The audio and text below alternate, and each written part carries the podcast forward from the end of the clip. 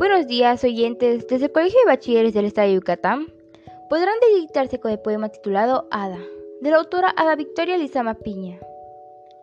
Ada. Los niños le temen a los monstruos debajo de la cama.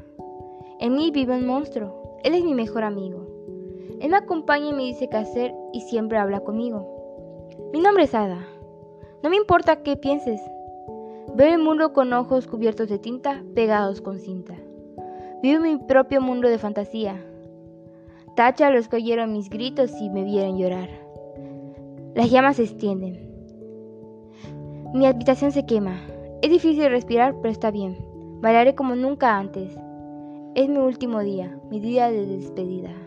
Muchas gracias. Bueno amigos, este fue el poema titulado Ada, de la autora Victoria Lizama Piña. Muchas gracias.